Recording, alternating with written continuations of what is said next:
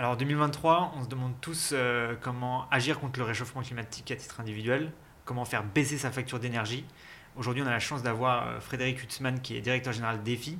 Euh, pendant ce podcast, on va parler rénovation énergétique, on va parler ma prime rénov, on va parler certificat d'économie d'énergie et on va vous donner des moyens d'action directement pour euh, agir sur ces deux sujets. Au coin de ma rue, j'ai croisé Robin Rivaton, Guillaume Autier, Frédéric Hutzmann, Corinne Joly, Christophe Robert, Isabelle Rellefebvre, Olivier Descamps. Comme une abondance. C'est quoi des punchlines, j'imagine Je sais ce que c'est qu'une punchline. En 2021, 2500 logements ont changé de performance énergétique, alors que l'objectif était de 80 000, 20 000, 20 000. Les calculs sont pas bons, Kevin. On peut décider de ripolliner tout seul la façade, façade, façade. Mais enfin, c'est une copropriété. Au coin de ma rue. Salut Frédéric, bienvenue dans ce nouvel euh, épisode de Au coin de ma rue. Est-ce que tu peux te présenter s'il te plaît?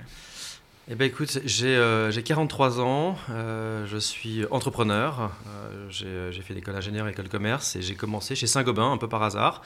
Et, euh, et chez Saint-Gobain, j'ai découvert le, euh, le monde du bâtiment, les énergies renouvelables et, euh, et les économies d'énergie. Et en 2008, quand le Grenelle de l'environnement euh, a, démarré, euh, bah, j'ai suivi le sillage du Grenelle et j'ai lancé ma société dans les économies d'énergie. On va beaucoup parler rénovation énergétique. Et pour mettre un peu les pieds dans le plat, j'ai une question, c'est qu'il y a eu pas mal d'études et de, euh, de thèses qui sont sorties, notamment je crois que c'est Esther Duflo et les mines qui ont sorti un rapport là-dessus sur euh, il vaut mieux pour la rénovation énergétique faire des rénovations qui sont massives euh, au niveau de l'immeuble, au niveau limite de la rue ou du quartier, plutôt que des petites rénovations euh, particulières individuelles. C'est quoi ton, toi ton point de vue sur la question? Alors, il y a, il y a beaucoup de, de gens qui, a- qui abordent cette question de manière théorique. Ouais. donc, on fait des grandes études, on va faire des simulations. Nous, notre conviction, c'est que c'est que c'est qu'il n'y a pas une manière de faire de la réno énergétique. Euh, J'ai envie de dire, ce serait trop simple, mais, mais c'est- ça marche pas comme ça. Euh, Il y a des configurations euh, dans lesquelles euh, c'est euh, pertinent de faire une rénovation globale. Euh, Par exemple, euh, si vous venez d'acheter euh, une maison, que vous allez euh, refaire beaucoup de travaux à l'intérieur, que vous avez un prêt-travaux euh, qui vous coûte pas très cher, euh, en même temps que votre crédit immobilier, Ouais. euh, ça peut, et vous habitez pas dedans, euh, ça peut être le bon moment pour, en même temps que vous faites tout, euh, refaire la partie technique du bâtiment, donc l'isolation, changer les, la manière de produire la chaleur avec une pompe à chaleur, avec une chaudière biomasse, réfléchir au radiateur, euh, la régulation. Donc c'est, ça peut être le bon moment pour tout changer. Ouais. Par contre, si vous habitez dans la maison, que vous êtes en permanence, il y a peu de chances que vous ayez envie de tout changer euh, et que votre euh, habitat dans lequel vous vivez, en fait, ce soit un chantier pendant, euh, pendant plusieurs mois avec des gens qui vont et qui viennent.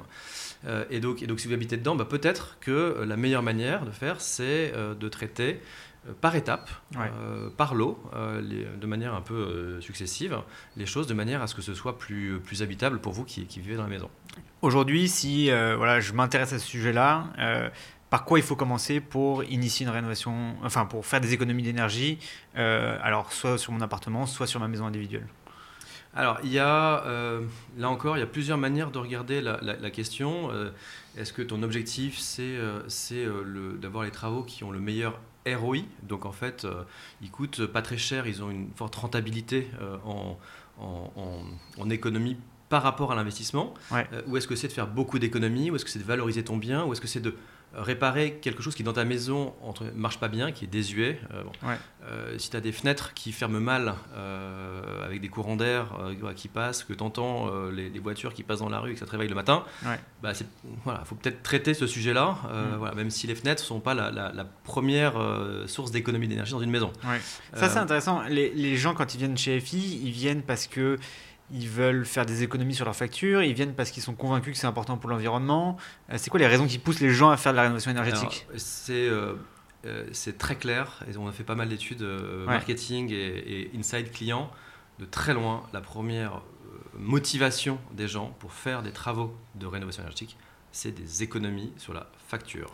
Voilà, les, les- les- les- les gens, euh, les gens euh, voilà, euh, sont contraints en termes de budget et, et ils ont envie de retrouver quelque part un peu de, un peu de, de- de pouvoir d'achat euh, ou de liberté. Euh, ce qui vient pas loin derrière et qui est assez lié, c'est la notion de confort. Finalement, si ma maison est plus performante, en Ouais. fait, qu'elle elle perd moins de- d'énergie, je vais aussi pouvoir me chauffer un peu plus. Si je gagne enfin, 20%, bah, peut-être que je vais prendre 10% dans ma poche, dans mon portefeuille, et je vais mettre 10% de confort en plus parce que bah, c'est vrai qu'il y a des froids, les gens qui ils ont un peu froid chez eux ou ils aimeraient guillemets, être, avoir un peu plus chaud. Et donc, et donc comme, comme ça coûte moins cher la plupart du temps, ils peuvent pousser un petit peu quand, il, y en a, quand il y en a besoin. Et, et, vient seulement ensuite et assez loin euh, le, le, fait de faire des, des, des économies de, carbone pour la planète et, l'environnement qui reste une motivation finalement assez lointaine pour les gens. Et alors justement, qu'est-ce que je peux faire? J'habite un appartement en copropriété. Euh, est-ce que je commence par faire les fenêtres? Est-ce que j'essaie de faire de l'isolation par l'intérieur? C'est quoi mes, ma, marge de manœuvre Alors, euh, l'appartement en copropriété, dire, malheureusement, c'est assez simple parce qu'il n'y a pas grand-chose qu'on puisse faire euh, dans les parties privatives. Il y a les fenêtres éventuellement.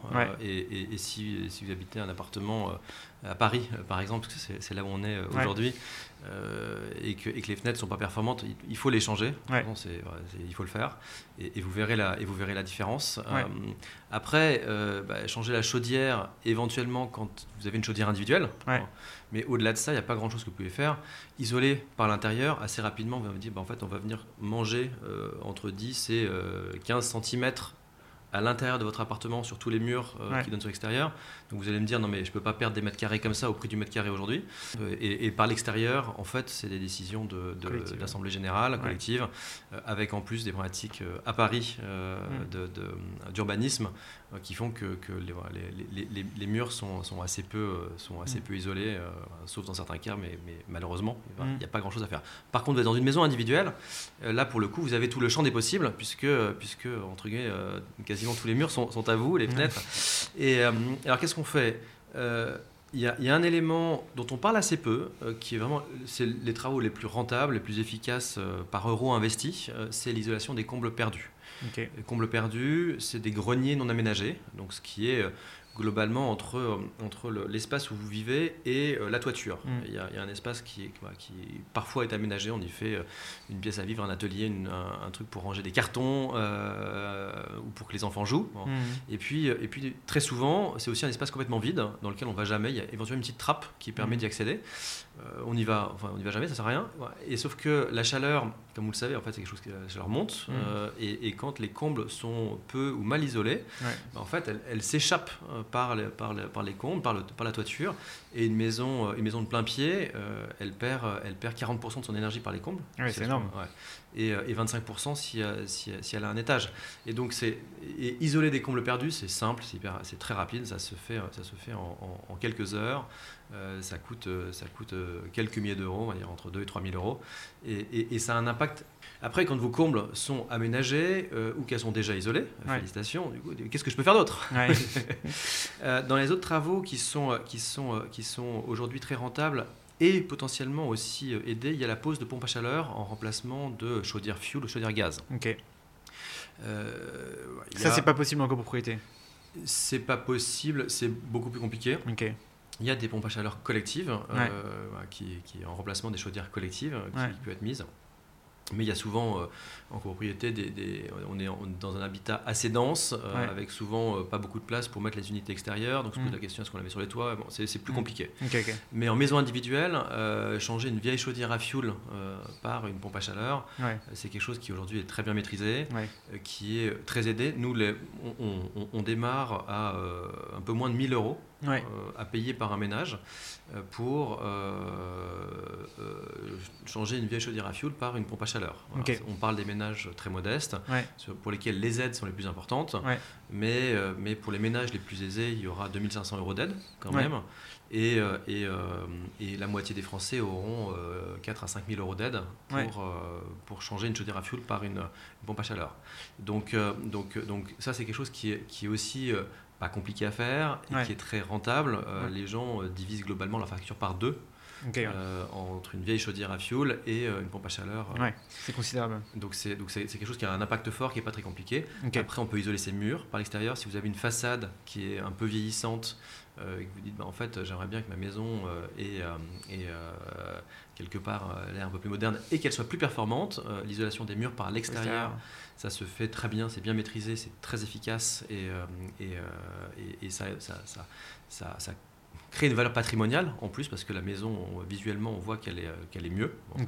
Et il y a un dernier, un dernier élément qui, qui est très, très important qui est aujourd'hui la production d'énergie.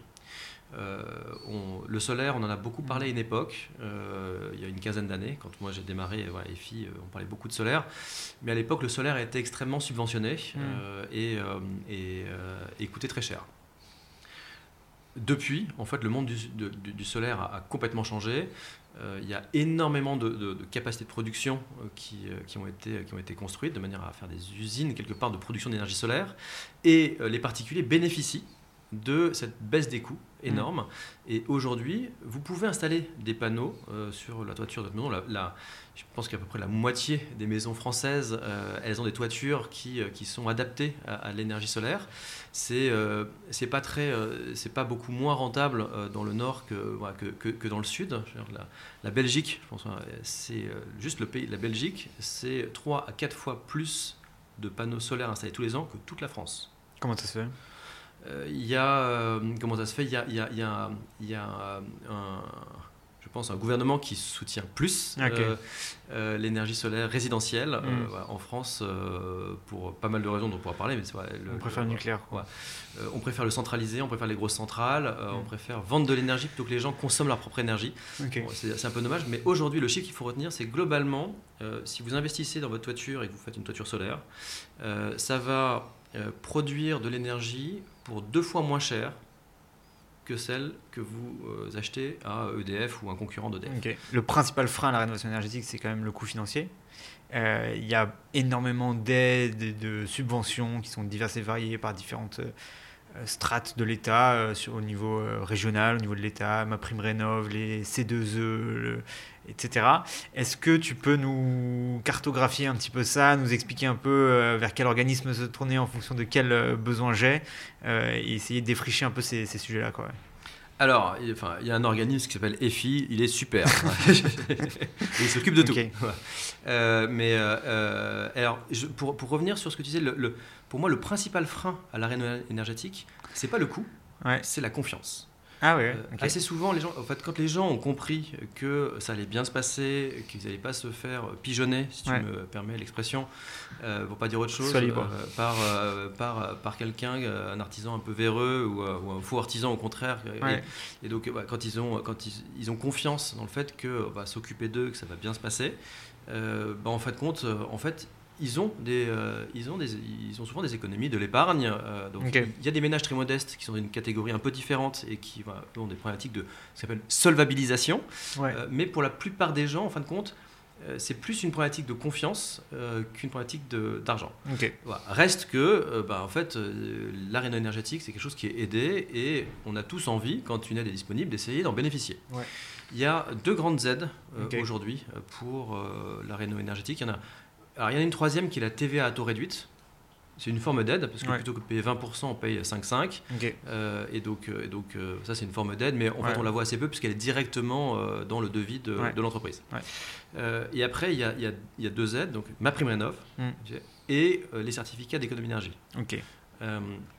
les certificats d'économie d'énergie, ça se traduit par des primes qui sont versées par des entreprises privées. Euh, qui soit fournisseur d'énergie et de carburant, euh, ou qui soit, comme nous, euh, société de services dans, dans, le domaine. et, l'idée, c'est qu'en fait, un, chantier donne, va produire des économies d'énergie. Et ces économies d'énergie, en les faisant certifier, donc en obtenant un certificat d'économie d'énergie, on permet à des gens qui sont fournisseurs d'énergie, qui ont une obligation d'économie d'énergie, de remplir leur obligation. D'accord. Et, et, et, s'ils ne remplissent pas leur obligation, ils ont une pénalité à, à, payer, une, forme de taxe. Et cette taxe est très élevée. Et donc, du coup, euh, pour éviter la taxe, ils subventionnent les travaux des, euh, des gens. Euh, donc c'est un mécanisme qui est assez compliqué dans sa mise en œuvre. Je ne veux pas rentrer dans les détails, mais, mm. donc, mais, mais on, on, pourrait passer des heures dessus. C'est assez complexe, mais il faut s'appuyer du coup sur des, sur des gens qui maîtrisent euh, euh, ces, dispositifs pour vous accompagner. Il y a beaucoup de règles à respecter, euh, des mentions sur les devis, des mentions sur les factures, des, choses, à, des choses à faire. Le, truc essentiel à, avoir, à garder en tête, c'est qu'il faut faire toutes ces demandes avant de démarrer le chantier. Si jamais vous euh, signez un devis et que vous engagez du coup votre action, on va considérer que finalement vous n'avez pas besoin d'aide pour euh, faire votre chantier, donc c'est pas la peine de vous la donner puisque vous l'avez décidé euh, indépendamment des aides. Ok. Donc faites bien vos aides, de vos demandes d'aide avant, Avant, de ouais. signer les devis et de démarrer vos, ch- vos chantiers parce que sinon après c'est trop tard et vous les aurez pas. Ok, on va, on va parler plus en détail des, des certificats d'économie- d'énergie, des, des C2E, parce qu'il y a eu pas mal aussi de, de scandales et de débats autour de ces sujets-là. Est-ce que juste tu peux nous présenter ma prime rénov aussi, rapidement? Alors ma prime rénov, c'est euh, là pour vous, c'est une subvention publique Ouais. euh, qui est distribuée par, par l'État.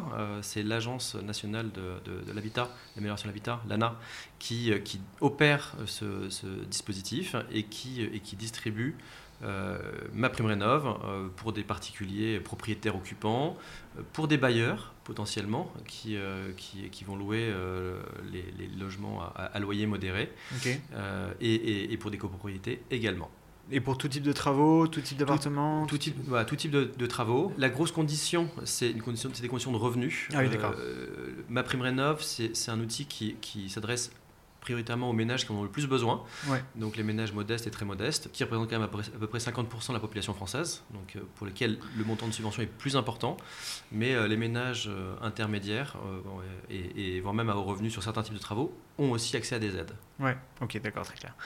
Euh, non, juste pour revenir sur les C2E, il y a eu pas mal de, de débats, d'articles de presse un peu à sensation, de scandales qui, sont, qui ont été liés, qui sont liés à, à cette mesure. Euh, Est-ce que tu peux nous expliquer ce qui a mal marché, ce qui, comment ça, ça fonctionne aujourd'hui, euh, d'où ça vient ce, ce- ce mécanisme quoi? Euh, la, la fraude ou, ou le... ou Ouais, qu'est-ce qui, qu'est-ce qui a fait qu'il y a un moment, il y a des gens qui étaient, bah, par exemple, associés au scandale sur la taxe carbone qui sont arrivés dans ce secteur des C2E euh, Et qu'est-ce qui a été mis en œuvre depuis pour corriger le tir et pour faire en sorte que ce soit plus normé quoi? Alors, je viens de dire, alors, la lutte contre la fraude, c'est quelque chose sur lequel nous on mène un, un combat euh, depuis plusieurs années. Euh, Mm. Mais d'où elle vient cette fraude déjà? Alors, bah, alors, malheureusement, la fraude, elle vient euh, de avant les C2E et d'avant la réno énergétique. Il y, a- il y a toujours eu des gens euh, dont euh, l'objectif, c'est de frauder. Euh, Mm. euh, va. euh, donc, et on en trouve, on en trouve aussi dans le, dans le, dans le CPF, le compte formation. Ouais, bien sûr. On a trouvé dans les crédits carbone. Mm. euh, Il y en a eu de- donc des fraudes de la TVA avant les crédits carbone. Il y en avait dans les téléphones portables. En fait, les gens sûr, hein. la, la fraude de la TVA, la fameuse fraude carrousel euh, Mm. qui s'est manifestée sur le, les, les quotas et crédits carbone. En fait, elle existait dans les années 2000 avec des camions remplis de téléphones portables.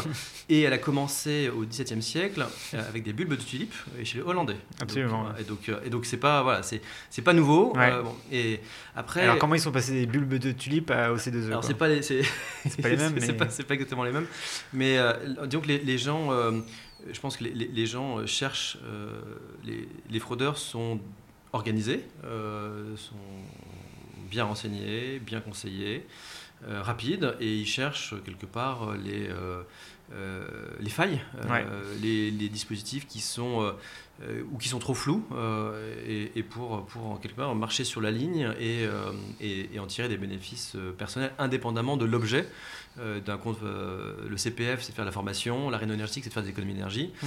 Euh, Pour eux, c'est juste de faire de l'argent. Mm. Et, euh, leur objectif, c'est voilà, c'est de- de- de- d'essayer de, gagner un maximum d'argent sans faire de travaux ou en faisant les travaux de la plus mauvaise qualité possible. Mm. Euh, Et donc ils produisaient des faux certificats d'économie d'énergie? donc il y a eu, il y, a- y a- y a- y a plein de choses. Il y a eu des gens qui produisaient des faux certificats, il y a eu des gens qui, euh, ou, ou qui, qui déclaraient des chantiers plus grands. Euh, vous avez fait 100 mètres carrés d'isolation, on va, on va, on, euh, enfin, ils vont déclarer que- qu'ils en ont fait 200, et donc du coup ils auront deux fois plus de certificats. Il y en a la moitié qui sont qui n'ont pas de matérialité, mais bon, voilà, ils, en, ils, en, ils en ont 200. Euh, donc il y a pas mal de choses qui, qui ont été faites, ce qui euh, et c'était, j'ai envie de dire, un peu la rançon de la gloire, à mon avis. Pour, moi, je suis ce dispositif depuis le tout début. Ouais. Il a été créé en 2006 en France. En 2008, on a créé le premier opérateur certificat d'économie d'énergie. On était la première boîte le- à faire ça en, en- en France. Puis on a vu arriver sur le marché euh, euh, des gens qu'on n'aurait pas voulu voir sur le marché, malheureusement. Euh, et et c'est pour ça que je dis un peu la rançon de la gloire, parce que le dispositif a grandi. Mm. Euh, il y avait plus d'argent qui euh, transitait, euh, plus d'intermédiaires, et, euh, et donc du coup, ben, en fait, ça a attiré les appétits. Euh, malheureusement, le gouvernement a réagi, euh, c'était en 2018, Ouais. euh, donc ça fait un petit bout de temps maintenant, avec des contrôles sur site. euh, et donc des obligations de contrôle euh, aléatoires réalisées par des bureaux de contrôle cofraqués, donc bureaux de contrôle indépendants, euh, surveillés par le COFRAC. Voilà. Mm. Donc, ça a permis de, ça a permis de, de- de nettoyer, si vous me permettez l'expression, une partie du secteur. Ok, très bien. Et euh, comment vous faites pour sélectionner vous les artisans et pour s'assurer qu'il n'y a pas justement de- des margoulins qui traînent chez les filles? Plusieurs critères. Euh, Il y en a. euh, alors les principaux, c'est grand 1, la qualification RGE.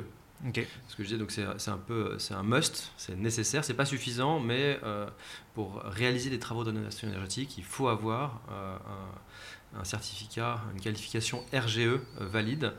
Alors le RGE c'est un peu compliqué puisqu'il y a plusieurs RGE suivant les différents types de travaux, il y a des dates de validité, mais donc nous on vérifie Hmm. que l'entreprise a le bon RGE. Comment il s'obtient juste?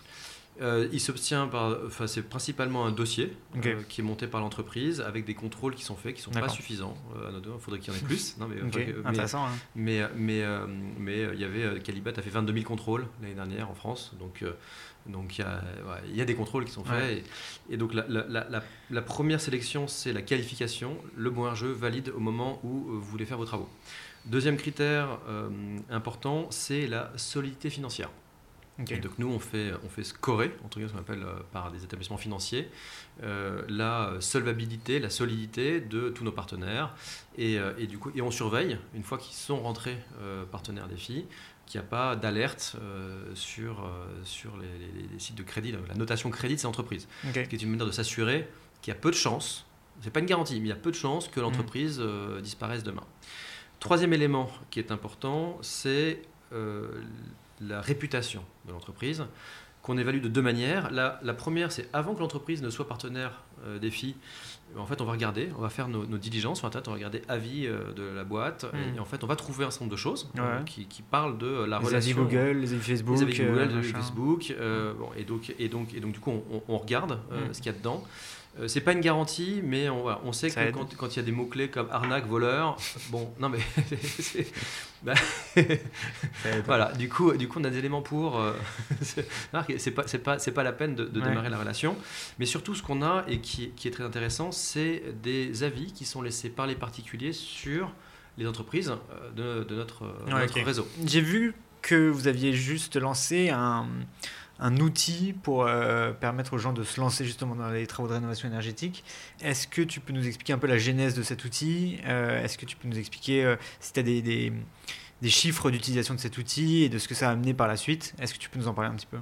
Alors c'est encore, c'est encore, le, c'est encore le début, Ouais. parce que comme, comme tu dis, on vient de, on vient de, on vient de le lancer. Ouais. Et, et je dirais que nous, dans, dans le groupe FI, on pense que Internet, le digital, doit permettre de simplifier la vie des gens et de leur apporter un certain nombre de, de réponses et de solutions. Euh, on a beaucoup de calculateurs euh, qui permettent à quelqu'un qui, qui vient sur l'un de nos sites de, de simuler euh, quelque part, Ouais. calculer différentes choses. Et, et, et, euh, et on parle de plus en plus aujourd'hui du diagnostic de performance énergétique. Oui. Donc cette note, cette étiquette qu'on qu'on- qu'on donne à une maison, enfin, qui est donnée à une maison par un, un diagnostiqueur. Et, euh, et, et on voulait trouver une manière de permettre à des gens qui ne veulent pas faire venir un diagnostiqueur chez eux, euh, parce qu'en fait, euh, ils n'ont pas le temps ou qu'ils n'ont pas envie de dépenser 150 euros, euh, d'évaluer un peu la performance de, de leur maison et, et de comprendre quels étaient les, les postes d'action les plus prioritaires. Et donc, et donc c'est, ça la genèse et un peu l'idée de, Mm. ce, de, ce, de ce simulateur. De, de bilan énergétique qui Ouais. permet gratuitement à n'importe quelle heure du jour et de la nuit depuis chez vous, en quelques minutes, de, de dégrossir le sujet et de trouver une, quelque part une voie d'attaque pour, euh, pour, pour rentrer dans la réunion énergétique. Le gouvernement a pris pas mal de mesures pour justement euh, euh, contraindre les propriétaires bailleurs, notamment à, engager des travaux, euh, et notamment sur les sujets de mise en location des, étiquettes G. Euh, Est-ce que toi, tu es plutôt favorable? Est-ce que tu considères que c'est des, obligations qui sont trop lourdes actuellement? C'est quoi ton avis un petit peu sur la question? Alors, mon avis, alors mon avis, c'est on a on a contribué au fait de rendre le, DPE opposable.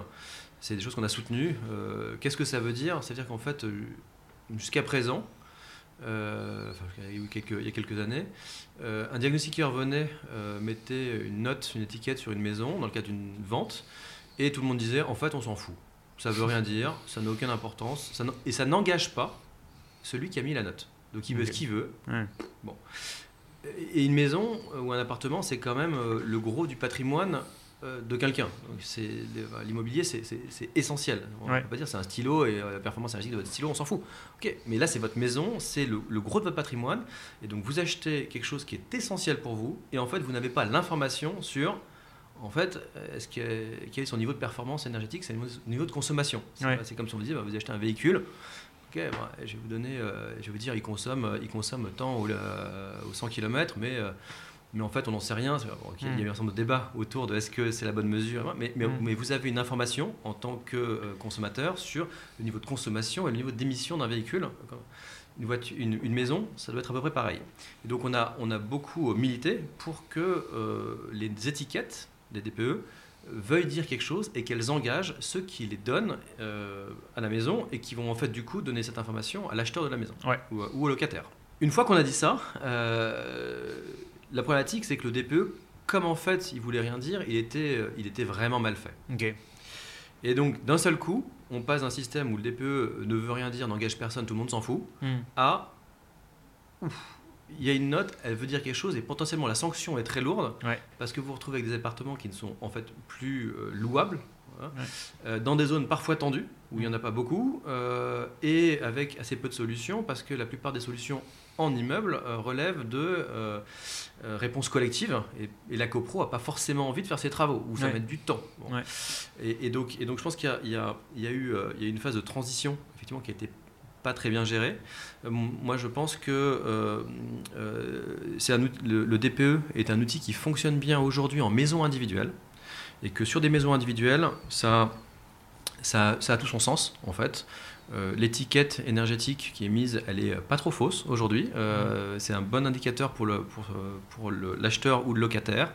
Et, euh, et si la note est pas bonne, bah, en fait, il y a pas mal d'actions qui peuvent être mises en œuvre pour remettre la maison à un niveau de performance qui, qui est suffisant.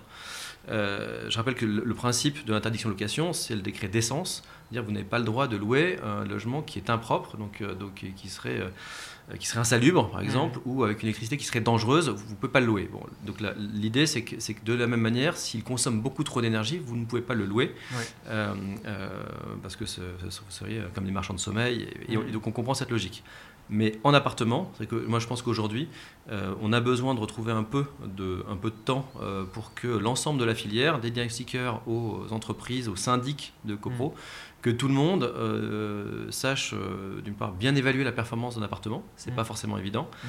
et qu'on ait le temps de mettre en œuvre des solutions, parce que, parce que en- en- dans les appartements et en zone tendue, ça risque d'être très compliqué dans la mise en œuvre. Il y a une question qu'on aime bien poser dans, dans le podcast, c'est si demain tu étais ministre du logement, ce serait quoi ta première mesure? Si demain j'étais ministre du logement, alors j'ai- un. Euh, je vais pas du tout parler réno énergétique, je suis désolé, mais je, je, euh, si j'étais ministre du logement, je ferais, euh, je ferais comme. je crois que c'est en, je sais pas si en Norvège ou en Finlande, où le, je pense qu'il y a un vrai problème autour des, des, des HLM et des, des habitats à loyer modéré euh, Ouais. en France. Et, et donc, et donc j'indexerai le loyer sur les revenus des gens qui les occupent. Euh, Dans le parc privé et dans les HLM ou ah, plutôt, plutôt HLM, Ah, donc- les loyers, les loyers modérés, quelque Ouais. part, on a un habitat social, et, un parc social qui est très développé. Ouais. Les gens qui rentrent dedans, une fois que vous êtes rentré, vous n'en sortez pas. Et Ouais. les gens qui veulent y rentrer, qui en ont vraiment besoin, en fait, n'arrivent pas à y rentrer. Et donc, si j'étais ministre du logement, et je ne réponds pas en réno énergétique, mais je Non, pense non, que, je pas pense de que souci. j'essaierai d'agir pour retrouver quelque part la rotation sur le parc. Les gens qui, les gens qui, qui en fait, ne gagnent rien, il ne faut pas qu'ils payent quelque chose parce qu'en fait, ils n'ont pas les moyens de le faire. Ceux qui, par contre, en fait, euh, ils sont rentrés à un moment parce qu'ils en avaient vraiment besoin, et puis il se trouve qu'ils ont eu de la chance, Hmm. euh, où ils ont travaillé, où ils- et puis aujourd'hui, en fait, ils sont dans une situation financière bien meilleure, bah, Mm. ces gens-là doivent payer à concurrence de leurs revenus. Et donc, je crois que la formule, c'est un, un quart. euh, le, le loyer, c'est un quart du, du revenu des gens dans, dans- plus si c'est la Norvège ou la Finlande. Et, et je trouve que c'est intéressant parce que ça, on a besoin de retrouver quelque part un parc social, un habitat social. Ça coûte très cher, le, Ouais. le logement. Et, et c'est un vrai problème pour les gens. Et je pense qu'il y a des solutions relativement simples qu'on puisse mettre en, en œuvre. On a quelques questions un peu ping-pong euh, comme ça que je vais te poser rapidement en alternative. Allez. Euh, et, euh, Tu sais, hein. ouais, et tu dois, tu, dois, tu dois choisir entre deux options. Acheter ou louer sa résidence principale? Acheter En ville ou à la campagne? En ville. En maison, une maison ou en une copropriété En maison si on peut. En maison si on peut. Plus ou moins de mesures de rénovation énergétique Plus. Plus. Plus ou moins de taxes pour les propriétaires Euh... Ça dépend quelle taxe. Euh, mais Non, c'est j'aurais plus dire ou moins moins. Moins Pourquoi Moins. Euh, parce que j'ai dit qu'il fallait être plus propriétaire. Je répondrais moins de taxes, un peu, à- la- belge, mais moins de taxes sur euh, les revenus locatifs, parce que je pense que c'est bien d'avoir des gens qui achètent, euh, qui investissent dans la pierre et qui on manque de pierre, et donc en fait il faut euh, et donc et que, et que s'il y avait beaucoup moins de taxes sur les revenus locatifs, eh ben, en fait le, loyer serait moins cher aussi pour les gens qui en ont besoin. Donc, je dirais moins de taxes sur les, revenus locatifs et, moins de taxes sur quelque part la, la, la- la propriété euh, parce que parce que c'est le gros du patrimoine des gens et que et que euh, et que je vois pas de- enfin les gens ont été pas mal taxés sur le- la constitution du patrimoine qui leur a permis d'acheter le bien. Donc euh, donc sur la détention je trouve que c'est compliqué. Et dernière question, euh, plus ou moins de taxes sur la succession?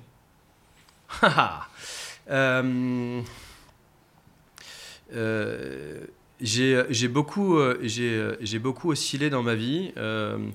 Euh, T'en es où là? je, je dirais, bah, euh, un peu éthiquement, euh, je dirais, en fait, il en faut plus.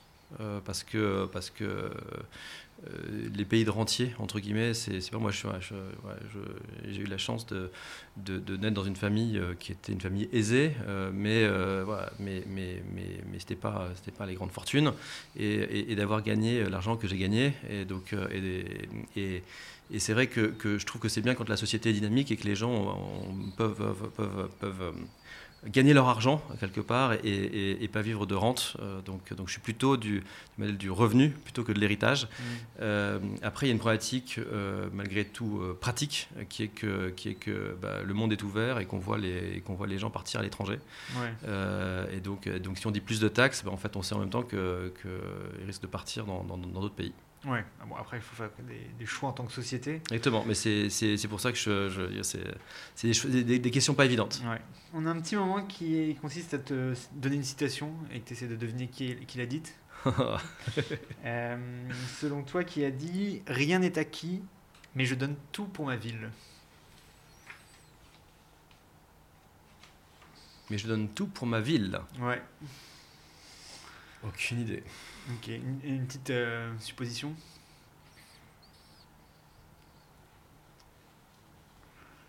Je pense pas que ce soit très très moderne. Enfin, j'ai en tête des, enfin, les lumières ou des cette, époque-là. Alors Ouais, hier, on a eu, euh, on a eu quelqu'un qui avait dit euh, Christian Estrosi, je crois on a eu Édouard Philippe, là on a les lumières. Alors c'est Joule, euh, le rappeur marseillais, je sais pas si tu connais, t'es familier, mais voilà, c'est c'est marrant de voir les, les réactions des gens. Euh, on ajoutera les lumières aux suppositions. Donc on, essaie d'inviter des gens pour parler de logement immobilier, pour euh, un peu démocratiser les grandes notions sur le, sujet, essayer de, faire de la pédagogie. Si on devait interroger une personne sur, le logement qui pour toi est un puits de connaissances et un puits de savoir sur le sujet, ce serait qui?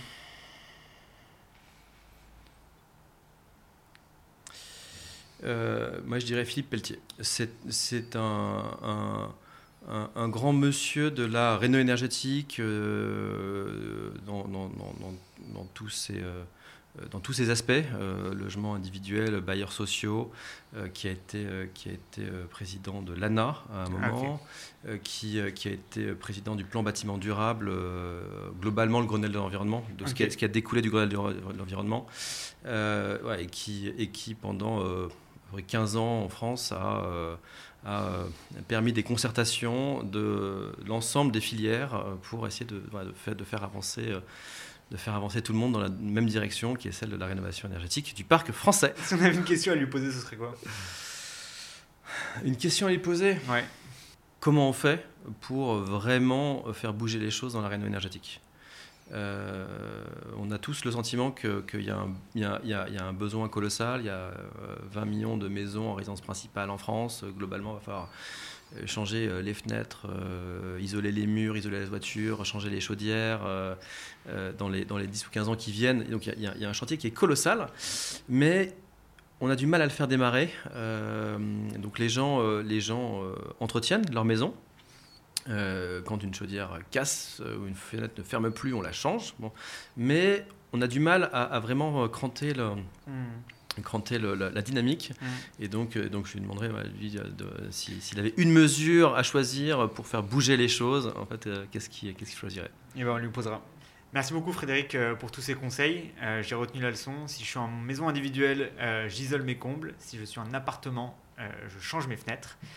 Merci beaucoup de nous avoir suivis. on se retrouve très bientôt pour un prochain épisode de Au coin de ma rue.